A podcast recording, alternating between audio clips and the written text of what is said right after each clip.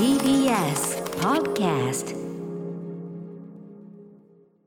あのー喫煙所にある大きい灰皿って絶対銀か赤だね、あー確かに。まあそうね。えもうマジで見たことない？他。銀か赤以外はね、いや確かにないな。俺もないな、うん、銀か赤以外があったとしても思い出せるの銀か赤でしょ。うわー確かにそうかもでしょ。うん。本当は頭にする話じゃない。けどまあそうだね。確かにね。マイナビラフターナイト金の国の卵丼アフタートークです。アフタートークです。お願いします。なんかこうあのー本編でさあの中山秀征さんと初めてお会いしたっていう風なことを言ったりしたけどあのこれはあのこ僕らの中山秀征さんに対するイメージと多分こう、まあ、これ聞いてる人とかのイメージ一致してると思うんだけど、うん。なんかこうもうこういい感じで仕事されてるというか、はなんかあのね。週34働いてとか、はい。週5ぐらい働いて、うんうん。あとはこうお休みじゃないけど、うんなん。かそうね。とかまとまった休みとか取ってんのかなみたいななんかそういう、はいはいはいそういうイメージイメージですよ。だったりするのはあるじゃない、うんうんうん。あのーそのゴルフコンペの会場が駅から遠いところでねちょっと離れたところで、うん。えっ、とマネージャーさんが中山秀征さんのマネージャーさんがあの送ってね駅からはいはいはい。そこの会場まで送ってくださって、うん。まあ、帰りも送ってくださって、うん。その車内で、うん。そのマネージャーさんに聞いたんですけど、はいはいはいその今そのん全然その二重連勤とか全然するらしいっていう。鬼忙しい。鬼忙しい。マジっすか？で朝から晩までずっと働いてっていうのを。えーで先月はマックス二重連勤うん今月は今日もこのゴルフコンペの後収録があ あるのでね途中で抜けてるんだよね、今14連勤中ですって。びっくりしちゃったよね俺らはね。すごすぎるな。うん。ちょっとそうかっていう。うん。そんな働いてらっしゃるんだっていうな。そそれでさそんなさこの後収録もあるぐらいのまあなんか俺らだったら気が気じゃないぐらいいや本当そうよ、まあもううん。雲泥の差の芸歴とかうん。経験値の違いはあるにしてもさうん。すっごいおあの落ち着いてらっしゃってじゃないけど、こんな若手にもなんか優しく挨拶してくださったんですよ。そうね一流とは一流だなと思ってね。まあ本当そうだよね。そうそうそんなに忙しいのにさ、うん。なんか全然さ嫌な感じとかさ、うん。なんつうんだろうそういう選ぶった態度とかがさ、うん。ないっていうのがすごいよね。ないからまあそういうか。なんだろうね。ここまで上り詰めたっていうね。ね。うんすごいよすな。ごいねそれそれだけねちょっと思い出した。そうすご凄みとして言ってる。確かにね二重連勤はもうしたくないもん今も。今もね今ですらねしたくない。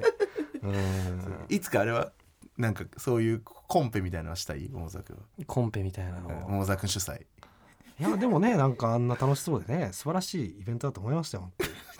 全然感情入ってない全然下向いちゃったし急にいやでもゴルフに興味ないからね。あまあまあゴルフはなまたちょっとあれもあるかもしれないけど。スポーツってのはね。いやでも桃沢君も今後やるかもよゴルフ。当然もちろんわかんない話まあね。まあえ若手でもやってる人いるんだいるよねちょこちょこね。確かに。まあ一回ぐらいはなんかね行ってみたいなと思うけど。やりたいとか思ったりする？ゴルフ。うんやりたいやりたい。いつかはやりたいなとは思ってる、ただやっぱりさ結構やっぱやっていけばやっていくほどお金もかかるって言うじゃん。いやめっちゃかかるよ、うんだからやっぱり今はね絶対もうできない。ちょっとお願いなんだけどさあなんですかあのあとそうだな。あと8年はちょっとやらないってもらってもいい？ちょこれはもう本当になんで個人的な まあ8年なの？8年ぐらい経ったらえーもう15年ぐらい。あぼあね。僕らの芸歴がね。芸歴もし続けてたらそう15年とかなってるでしょ？もう年齢も36とか。ああもういいじゃん。そんくらいになったらもうゴルフしていいんじゃない、あまだいいですか？20代でしょ？もう本当にごめん。20マジでちょっともう本当申し訳ないけど。なんで嫌なやつになるいやいや若手でゴルフやっちゃダメでしょ。まあ俺はダメだと思うんだ。でもこれに関してはちょっとわ分かるは分かるようーん。まあね、それ別にそのやってる人を否定してるとかじゃないでしょ。そうじゃなくてね俺がとかもあるよね、人がそうそう。人にもよるというかねこれに関してはね。うんそう。うん。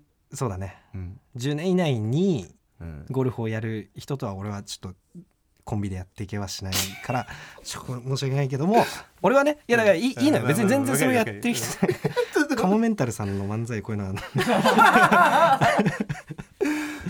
いやそうだねまあまあいきなりね、うん。いきなりこのラジオとかでさ申し訳ないなん。かこう束縛するようで本当に申し訳ないけどもいいきなりラジオでさ「いやちょっとゴルフ行ってきてさ」とかやっぱやだやだやだやだやっぱやだあと焼けるじゃん。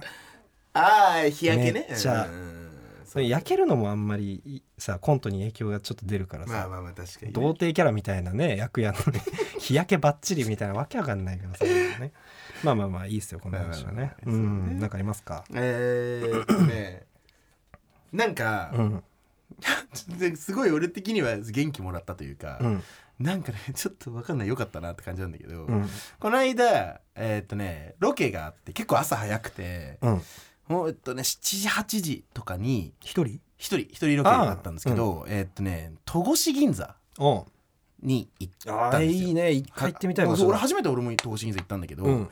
えーっと行きまして、うん。で戸越銀座のうん。マックうん。があって、そのうん。マックに集合ですみたいな感じで。うん。で、えー入ってマック入って、なんかねちょっと俺まあこれは本当に僕個人のあの気持ちというか話なんですけども、うんまなんかねあんまりその前日とか前々日ぐらいにねなんかあんまりいい感じじゃなくて仕事とか含めて、うんなんかちょっと落ちてるじゃないですか気持ちがね、あーなんかあーって感じだったの、うん俺の中でだけどね、うん。でえっ、と当日も朝早くて寒くてとかもなんかあって、うんなんかちょっと気持ち的に落ちてた時で、うん。まあでももちろんい仕事だから行くってなって、で、えーマック入りました。うん。でまあ腹も全然減ってなくてだからもう、なんかちょっと甘いのでも飲んで、うん。えー切り替えていこうみたいな感じで、うん。オレンジジュースミニッツメイドのオレンジジュースみたいな、うん。ねえーじゃあミニッツメイドのオレンジジュースく S ください、うんって言ったら「はーいミニッツメイドのオレンジ S」って言われて。え？店員さんに。店員さんに？でも待ってみて。待ってみたらオリジナルソング？オリジナルソングのんだと思う。よえーご50歳ぐらいの陽気なおばちゃん。おばちゃん？おばちゃん。陽気なおばちゃん。おえー、おすごいね。明るいな。明るい人で。それはミニッツメイドのうんオレンジジュース。みたいな感じでそう。なんかそんな感じでちょっと歌われておはい お願いしますみたいな感じで俺もね なって。でえいいの？それだけでみたいな感じで。お兄さん食べそうじゃん。食べそうじゃん。なんかまあそのや屋台のおばちゃんみたいな感覚。マックですよあのマクドナルドです、マクドナルドです。はい。うん本当に。あの屋台のうん感覚だよね。めっちゃいいじゃん。すっごいでもなんか俺もあそうちょっとあのお腹意外ともういっぱいでみたいな。感じであそうなの？みたいな。またじゃあ食べに来てよみたいな感じでさ。また食べに来てよ。れ持ってないからね俺本当に。個人経営でしか聞いたことないよね。でしょ？うん。でまあオレンジジュースを後ろの店員さんが分かんないけど作ってるじゃんで。うんでそれができてまあ僕にバーンって出して。うん。で「はいハッシュドポテト」って言って出して「あ違うか」あ違います。僕オレンジジュースです」てか俺オレンジジュースじゃないですか」って突っ込んで「ちょうだいよ」っつってあゆっくりしてってねって最高じゃん。超元気になっちゃって。マジ？その後のロケもうもう大活躍。大活躍っていうかいやなんか普通になんか。ちょっとそれいいね。うん、俺なちょっとこれこんなこと言ってあれなのかな。大丈夫なのかな？マックってもう言っちゃったけど俺。いや大丈夫。大丈夫か？めちゃくちゃ素晴らしい企業イメージだと思うよ。大丈夫ですかね、うん。あそっかそっか。ちょっと 元気な人はあの戸越銀座のマックのちょっと行ってみてもらえたらなんかすごい何時に起きたらその時間にそうなれるんだろうな。本当そうだね。すごいねその人。確かに何時からやってんのか。プロじゃねえのか？うんすごいね。うん、そうね。だからちょっと、うん、全然短い話なん。だけどそうそう、元気になったなっていういやなん。か外側から急にねそういうのがあるとさなん。かこうううってなってる時嬉しいよねうん。そうそう本当になん。か嬉しいなって思えるの分かるなパッと切り替わってめちゃめちゃいい話だねよかったなというのがあってね、うん。なあ、まあ、これもしちゃおうかなこの話もなえ本当は何したくなかったあまあしたくなかったとかじゃないん。だけど、うん。まあ、俺の話じゃないというか友達の話なんだけど、たうん。俺の友達がなんか最近なんかマッチングアプリを始めてうーん。でなんかまあこれ別に聞きたい話なんだけどうんなんか、うんうん。あのーいろいろやっていくとまあ相手とマッチしましたみたいなうん。とかになったりするのね。ややったことあったっけモザ君って？マッチングアプリも、あある？うん。あるか、うん。じゃあなんとなくシステムわかると思うんだけど、うん相手とマッチしましたみたいな、うん。したら課金をするとうん。お金を課金するとうん。メッセージを送れるっていうシステムじゃん。うん。であそこえそうなの？あそうそうそう。あそう課金とかはしてなかったのか今まで。うん。なるほどね。なんか課金をするまでは無料アプリなんだけど、はえー無無料アプリというかそのおい。マッチングするまでは無料でできるんだけど課金をするとあそうなの？そうそうそうそう。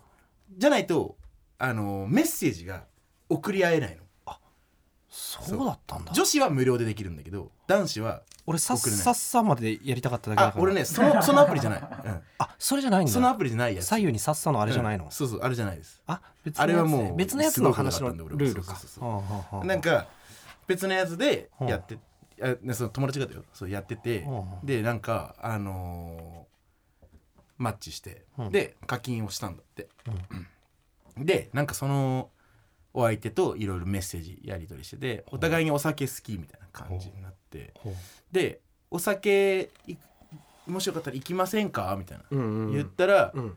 あ行きましょう行きましょう」ってなほってう。ん。いい感じになった。うん。であのーその後になうん。改めて、まあ、そのプロフィールとかがあるんだよね。いろいろ書いてるの、なんか、えっと理想な男子の感じとか、あと私のチャームポイントとかなんかそそのいろいろ項目があって、結構下の方に項目になんか初回のデート費っていう項目があって。はい。でうん。ここに今何個か選択肢があるんだけどは全部全額自分が払いますっていう選択肢とか、えー割り勘にしますっていう選択。肢もう一回いきます。もう一回いきます。えっ、と全額、えー私が払います負担しますっていう項目とか。ああそれがまずうん。とかがあったりとかあと割り勘にしたいですっ50-50ていう人とか、うん。うん。えーその場の状況にしたいですとか。はあ。臨機応変に。っていうのがあってそう。であと,、えー、と相手に全部払ってほしいです。うん。っていう項目があって。ゼロ10と10ゼロもあってうん。でよくよくちゃんとその下まで見たその項目にうん。相手に全額払ってほしいですって書いてあったんだってはあはでなんか一気にあうん。なえちゃったというかはすごい正直写真ビジュアルとかもなんかすごいタイプだったみたいで、あまあね。で、うん。あのーすごいマッチングしてそのやり取りとかも結構いい感じというかなんかすごいお互いにちょっと趣味も何個か合うものがあってその話とかして結構盛り上がってとかだったの。よしちょっとこの子お酒もお互い好きだし、はい。酒飲みながらでも話したいなみたいなうん。感じで言ったらスケジュールも OK みたいな。はいはい行きましょう。ってなってもう一回改めて調べたらその相手が全額払ってほしいです。い一個質問していい？はい。そのプロフィール欄っていうのは課金しないと見れないの？あえっとねプロフィール欄は課金しなくても見れる。あそうだからど確認をちょっと怠ってたちょっと怠ってたっていうのはあるんだけどそうよくよくもう一回うん。会うってことでちょっと見返してたら、なるほど。そのそこに気づいて。相手がうん。全額支払ってほしいですって書いてあったうんので、うん。でなえちゃっだうん。ほんで？でえっとね一応えっとだからまだ直接行ってない会は段階そうそうだからうんどうしようかなってなるんだけど、うん。うん結構さ、うん。大事じゃない？そこって。なんか大事。大事だよね。俺やっぱりそのさうん。えっと行ってうん。ご飯食べました、はい。でじゃあそろそろ帰ろうかみたいな。お会計しようかってなった時に、うん。やっぱり「いや俺出すよ」男の人が、男の方が。出すよ。ってなって。うん「いやいやいいですいいです。申し訳ないです。いや本当に本当に。いや本当に申し訳ないです。いや本当に大丈夫。こ今日今日は楽しかったから俺におごらせて。あはあありがとうございます。あじゃあ次は本当に私払うんで」の会話が俺は一番やっぱりいいと思うの。ないいの。結果的に男が払うんでい健全というか。いそれでいいんだよ。だからうん。別にあれなんだけどやっぱこの一発目からもう相手が払ってねって言ってるのってどうなんだろうなという。これはめちゃめちゃいっぱいいるだろうけどね。うんただ、いっぱいいるからといってね、うん。決していい印象ではないよな。そうだよね。ただそのあその女の人の年齢にもちょっとよるところはあるような気をするというかうん。例えばその子が大学生とかでうん。そのお金そんなないとかさ、うんそのなんていうか 割り勘前提で動かれてしまうと金銭状況的に無理ですのパターンの人もいる。もちろんもちろんもちろん。じゃない、うん。だから会ってみないと、はいはいはい。その身なりめちゃくちゃうん。綺麗でしっかりできてるぐらい財力あるのにうん。出す気がないっていうその人間性の方なのかはいはいはいはい。金経済状況なのかが会ってみないと判断つかないなね桃沢君と同い年 なんですよね。え同い年ってことは、えっと、学年でいうと30になる方？そうですね。ごめんなさい。そうなんですよ。ブロックブロックしましょう。残念でした。僕ごめん今ね19からあーそうだ21ぐらいの今年齢言ってなかったからね、うん。もちろんね。そのぐらいの子だったらうん経済状況は十分あり得る。うーん。とか、まあ、1年目で会社辞めちゃいましたとかで、いはいはいはいやでもまあそうなってくるとなまた話も変わってくるような気がするけど、うん。いやそうそうなんか俺が聞きたかったのは、はい。もうえっとこのはい。すごいねだから話とかは現状、DM の段階だけどあ、まあ、割と合ってる盛り上がってる。はい。で顔もビジュアルも正直結構タイプです。はい。でただその項目そこの項目のみで判断していいものなのかどうかっていうのをちょっとどうなんだろうなって、まあ、判断判っていうかね。断していいうーんとねいいというかでもまあその人の選択肢は4つあるんだもんねちゃんとね。だからそその人の選択肢、あのーその人は、はいはいまあ、性格的に多分うん。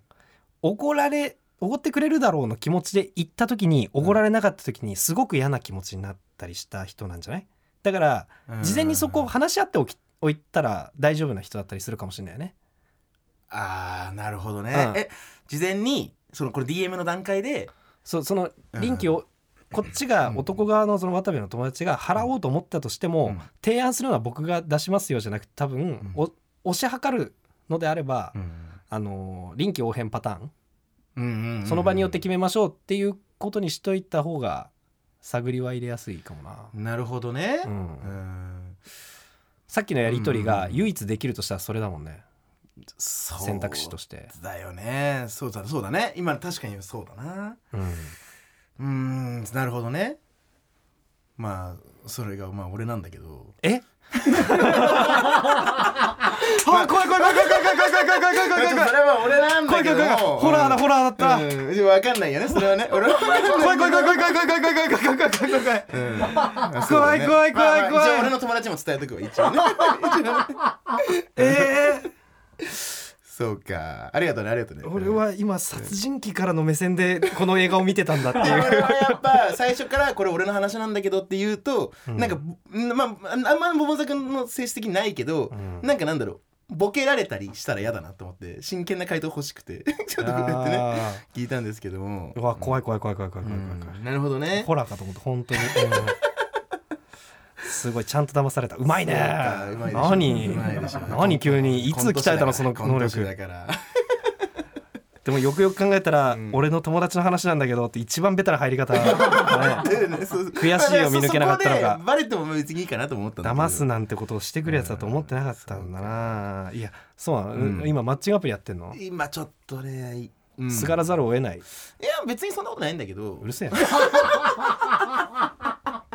なあ別にそんなことはないんだけど、ん。まあた楽しいじゃん。単純にね、まあねなんかいろんな人と会えるというもかうそろそろ俺も30だし、うん。なんかいろいろ全力でやっていきたいなと思ってる。その向こうの人はあの金の国の渡部おにぎりだって知ってる？えーっとね、微妙なところ。渡部は自分の写真をアップしてないの？えっと写真貼る欄が 4, 4枚分貼れるのね。うん。で1枚目は、うん。えっとね俺が居酒屋でウインナー持って、あーみたいな感じで結構ドアップの写真にしてんの。じゃあバレんじゃないの？あ。あーまあその写真を見たとて知らねえのか。知らない人ももちろんいるから当然ね。あでえっ、とプロフィール欄みたいななんかそのもなんかね文言みたいな、うん。えー最近。たた例えばだけど最近彼女に振られました、あえーでもまたもう年齢的にも早く結婚したいなと思ってるのではあはこのアプリ始めましたみたいな。そういうなんかはああの説明欄みたいなのがあるんだけどあそこには一応ちょろっと芸人はやってますとは書いた。一応。あでなんかどで もなんかあ逆にうん。うんもうその全部言っちゃうパターンもおもうありかなともちょっと思ったの。プロフィール欄とかに次来る芸人グランプリ優勝ダメダメダメダメ。R1 グランプリ3位ラクターマイナビラクターナイトチャンピオン。いやそうもしそれやったらもう全おごりでゼロセックスだよ。もうそれ書いちゃったら。そうなるよな、うん。そうなるよな。だから俺もそれは嫌だなと思ってこれそう。だかもうら顔の時点でそうなんだけど。まあ、顔の時点でだって 俺は顔の時点では別にいいのか、SNS みたいなもんなのか結局のところ。俺も別にこれお遊びでやってるわけでもないからそのし一応一応というかその真剣に遊びじゃねえんだと俺は。茶化してくんだって話だあの顔もそれは載せますよってそうだよね、んそうだ、まあ、確かに遊びじゃないんだとしたら渡部のなんか一個のパーソナルの魅力として、あのし取った賞を書くって 一個あるのかもしれない。け どただこれは僕一人の賞じゃないから、うん。大崎君の賞でもあるからだね。からちょっとこれは今現状僕は書いて今ない。さ書かないですすがに。うん書かないでくださいえちなみに結構マッチしたりとかそのマッチした別の人に気づかれたりとかすんの、えーっとね今ねあごめんちょっと俺その前に気になってたんだけど何ですか？課金しなきゃメッセージのやり取りできないって言ってたじゃん、はいはい。課金するのは何？どっちかが課金すればいいの？えっとそうです。基本男子。あ男が課金したら男子が女の子とやり取えっとりできるってこと？ちちなみに多分だたえっとね、えー女子はうん。もう課金とかなしなく無料アプリとしてもそうやってメッセージできる。まあそっか。男の方がやる数多いから。基本そういう感じ、そういうことね。あマッチングアプリは多分そういうえ感じなんだけど、ーであのー渡部が課金するしないにしても向こうからメッセージが一方的に来て見れることはあるの？えっといやそれはない。こっちも向こうからのメッセージを見れない向こうからメッセージ来てますよ。は分かんない。そそれだけ。あー。通知だけ来る。だからもうああーもどかしくてそう。お金払っおちゃう金払っちゃうのよとりあえず。えその結構マッチしたりとかマッチした人の中で気づいた人っていいの、えっとね今うん。まあぼちぼちマッチしだしてきて、うんでえっとね一人はうん。そのプロフィール欄みたいなところにうん「お笑い大好き」うん。って書いてあって。うんうんプラスうん「ハライチのターン」って書いてあった。ややべえ。まあ知ってんじゃないかな。近くまで来てる。渡辺と TBS ぐらいまでは来てるぞ。やべえやべえやべえ。もう一人は、さうん。もう一回マッチしたんだけどもう最近もう大会しちゃった人なんだけど、うん。あっち向こうがね。うん。マッチしたもう一人はマッチした時に、うん。プロフィール欄見たら「うん。お笑い」って書いてあって、うん。空気階段って書いてあったの。うわチキンやべえ。やべえってなんでこの周りにこのブース周りにマジでいっぱいいるじゃんかねいいらしたなっていうのはうん。最近大会しちゃったんですよでもそれはでも、あのーまあ気づいてるだろうね、かなそうだね、うん。それは気づいてると思うさすがに。今見てるぞっていうこと。で こいつやってんなみたいな感じで来たのかな。やってんのなんか それで送ってきてるってそうね。そうそうそうそううそう。だからまあ結構、うんうん。そうだね。でも今やり取りしてる人もお笑い好きって言っててだからやっぱねお笑い好きな人ちょっとちょくちょく来てる。で劇場とかも通ってるんですよみたいな。えーっとまあでもこれまだ明かしてないんだよ。俺どこのあの金の国とか言ってないうんんだけどなんか向こうもそその人？さっきの話の人？あじゃない人。空気階段のあ人じゃない人だけど。あえっと最初に話した人？じゃない人？あじゃない人じゃない人。じゃない人ドイツ？ドイツ？新新キャラ？あこれ新キャラ。あ新キャラの話。うん新キャラの人で、うん。えっ、とまあそのお笑いすごい好きでみたいな感じで書いてあって「あそうなんですか。ちょっと僕も実は芸人やってるんですよ」みたいなの返してうん「あそうなんですか」ってきたから「あ知いやらない わからん。知らないのかなそれはわからん。あみたいな。まあでそんな文字の上で。もちろんもちろんねもちろんね、うん。うん。で「あそうなんですか。ちなみになんか劇場とかも見に行ったりするんですか?」みたいな。うん。返したら「うん。あ全然行きますよ」みたいな「えどこの劇場行くんですか？うん。神保町行きます」あ近い近い。結構まあまあ近いぞ。近い。出たことあんぞ。うんだからまあ知ってる人神保町はだってすごいじゃん。吉本の7年目以下を視野に入ってる人ってことでしょ、まあね。それはね結うん。構若手まで知ってる可能性ありますよ、えー素敵じゃないかのファンですね。素敵じゃないかさんのファンですね。なるほどね、うん。まあまあまあまあ。まあまあまあだから まあでもどうなんだろうなっていうね、まあでその辺は分かんないんで、うん。ちょっとクリスマスも近いんでね。そろそろあ大急ぎじゃんいや全然別にそんなあれなんじゃないんだけどね、うん。ちょっとまたまた進展あったら。いやもうもう気ぃつけな本当に。いや本当にね。本当にねそこはね、うん。気ぃつけなただただ。ゆっくり時間そその日のうちにななんとかっていうやめた方がいいよ本当に安心してそれは安心してください、うん。ありますかなんか桃沢君は？えーもうでもぼちぼち金のコンテンツ。金のコ俺ちょっンと今テンツ週ちょっと見れてないんだねよな。なんなんかある？えっとねあ。なんか見たの？うんえーっとね、うん。ああのねうん「地」を全部読んだのよ。あうわマジで？もう読んだ、うんうん。うわ来たか。買ったの？あまああの満喫で。ああなるほどね「地」を全部読みまして。くっさーうかうかしてたら先に読まれちゃった。そうだよな。うんうん。どうだった？あの本当に最高の漫画。たあそう。最高の漫画ですわあれは。あれちょっと待って。8巻までだっけ？えー、かなな7とか6くらい。で8もだったかな。10, 以内だよね確かね。うん。でもう完結したんだっけ？完結した。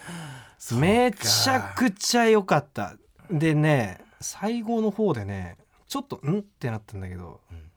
なんかまあいろんな考察も飛び交ってるけどなんかゆっくり考える時間を持ってなんかこう見直したりとかしてたら最後の話とかも結構こう受け入れられたというか最後結構うん？ってなるとこあんのよ最後の方で。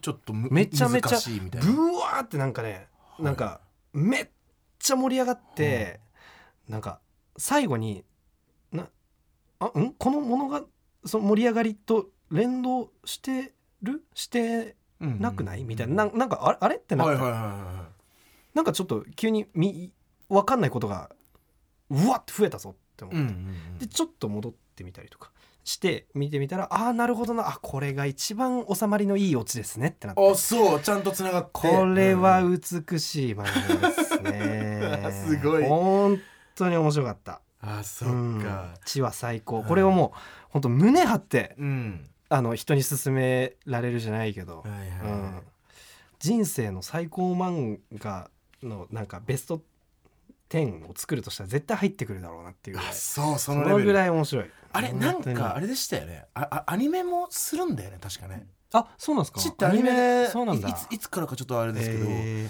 そうか。これはねアニメとかになっても良さそうだな。でも漫画がねやっぱりパワーがすごいわ。こんなおもろいかっていうぐらい面白かったね。まあまあまあ。とかもありつつ。そうか。え読んだか、いいな。あともう一個漫画でお。えっとねこれがね昔あの漫画のアシスタントしてたはい。後藤由紀子さん後藤由紀子先生っていう方が、うんあの今今かな書いてらっしゃるホラー漫画うん。えっとねこれちゃんと覚えてない後藤由紀子さんが作画かな、うん。もしかしたら原作とかはいはきょ協力で作ってるのかちょっとあれなんだけど「はいはいはい。フォビア」っていう漫画があって、はいはいはい。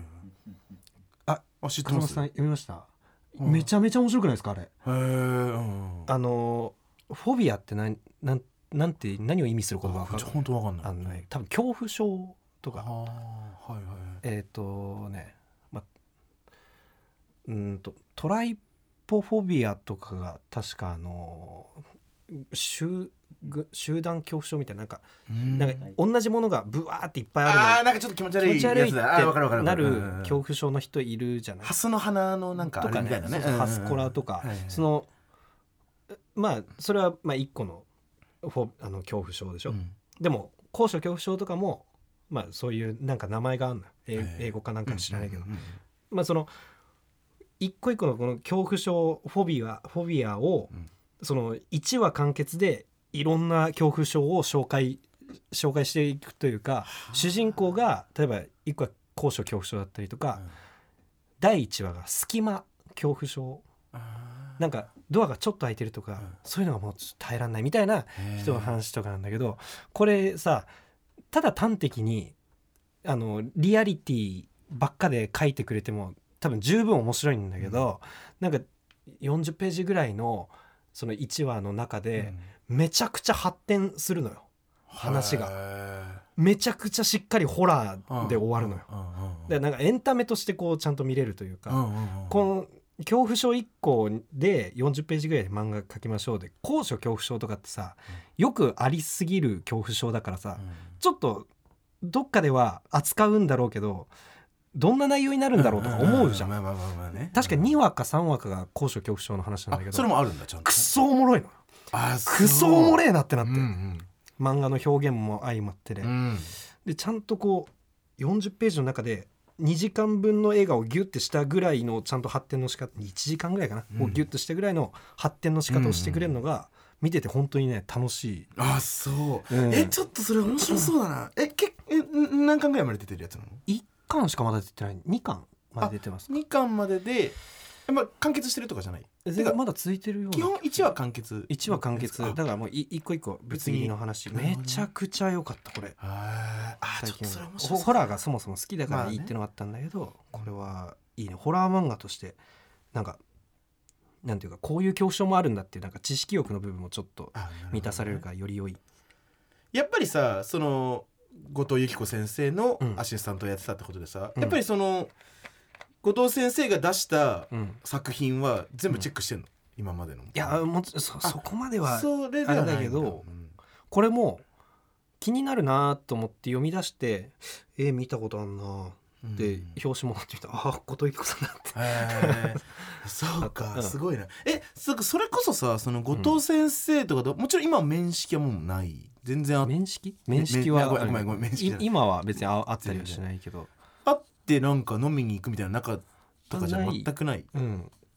けどあ向こうはさすがに覚えてるよね桃沢君。ーまあわかわかんない。覚えてるかどうかわかんないな。まあ覚えてくれてんじゃないかな。まあ結構いろんなところで言ってるしね桃沢君もね、うん。どっかで耳に入ってるかもしれないよね後藤先生。勝手にねすいません本当に本当にそんなほんの数回しかいなかったの。もああでもそうか数回か、まあだとしたらまあ。う自分の一番のプロフィールの感じでなんか言ってたりする申し訳ないっていう感じなんで。そっかそっか。なんかねあとねもう一個ね、うん。あのああります？とね。すごい。なんか今週めちゃくちゃいい。いいやなんかね、いろいろ思思い出したから。ああはい。えっとうんとね。はいはい。